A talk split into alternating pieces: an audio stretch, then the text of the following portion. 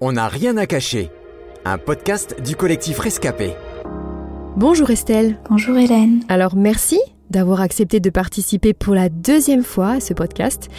Dans un précédent épisode, tu avais en effet pris le temps de répondre à mes questions, euh, au sujet des scarifications notamment.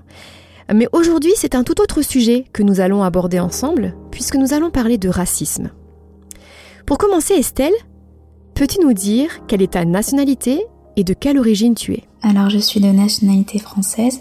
Je suis née en France et j'ai quasiment toujours vécu en France. Euh, mais je suis originaire de Madagascar. Donc, je suis d'origine malgache. Alors si tu es là aujourd'hui, c'est parce que tu as été malheureusement victime de racisme à cause de ta couleur de peau. Peux-tu nous dire quel âge tu avais quand ça a commencé et comment ça se passait concrètement? Alors ça a commencé vers l'âge de 3-5 ans, donc au centre aéré. Pour ma part, c'était vraiment des remarques. Heureusement, j'ai jamais subi de violence physique, car je sais que certaines personnes euh, subissent euh, du racisme de manière beaucoup plus intense. Mais pour ma part, c'était des remarques dont une dont je me souviens bien. Euh, on me surnommait Caca. Et euh, j'étais aussi mise à l'écart. Et ça m'a plongée dans le mutisme. Et j'en parlais pas à mes parents à la maison.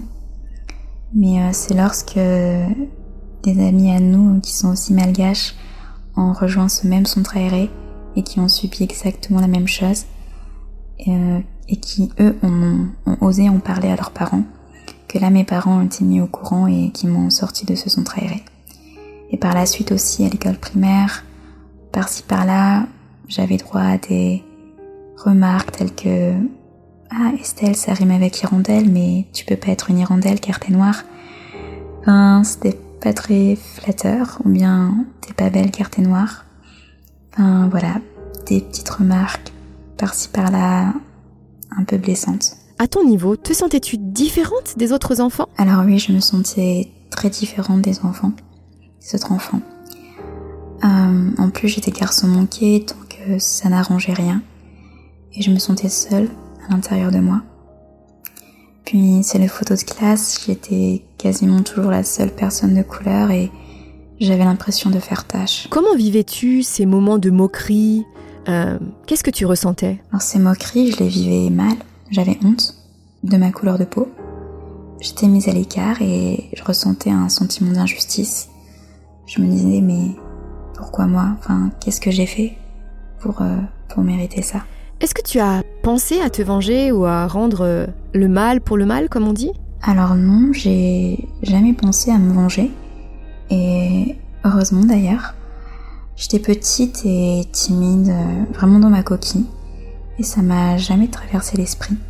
Et je suis reconnaissante pour ça. Penses-tu que le rejet et le racisme peuvent conduire les victimes à devenir elles-mêmes racistes? Alors oui, clairement, je pense que les personnes qui ont subi du racisme, elles ont tellement encaissé, été rejetées, humiliées, qu'elles ont accumulé, accumulé en elles une haine qui, au bout d'un certain temps, euh, peuvent les pousser à devenir racistes à leur tour.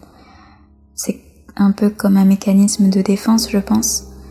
Euh, je pense qu'on peut, ouais, assimiler ça un peu aux harcelés qui deviennent harceleurs.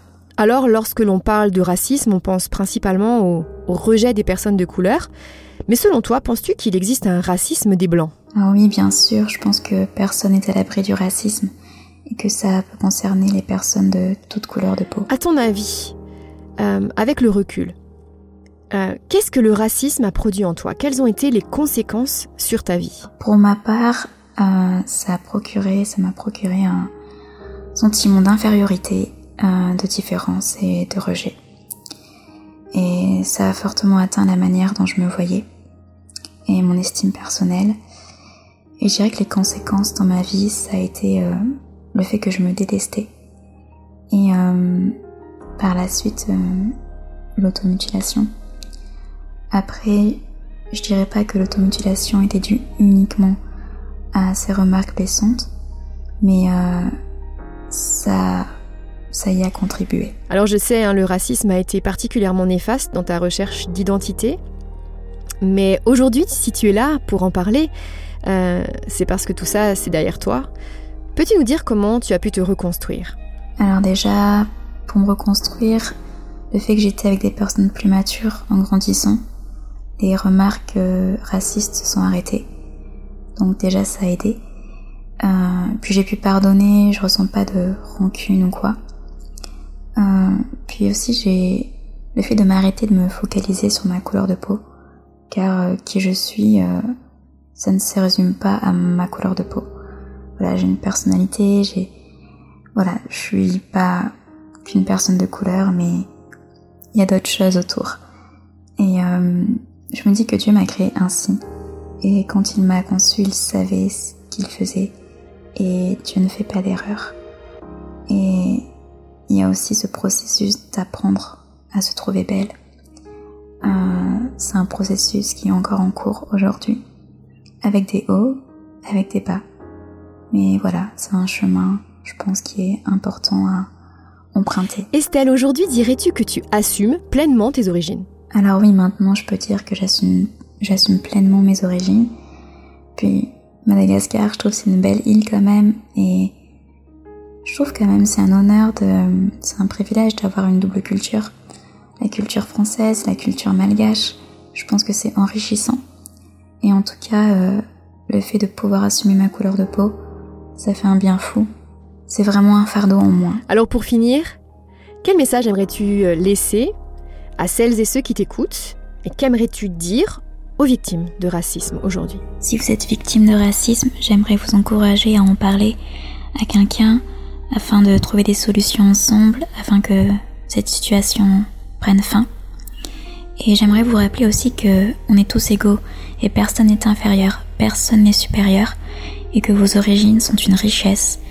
Et la différence, c'est pas quelque chose de négatif. Et euh, aussi, euh, Dieu dit qu'on est des créatures merveilleuses. Et euh, j'aimerais vous encourager à demander à Dieu la manière dont lui, il vous voit.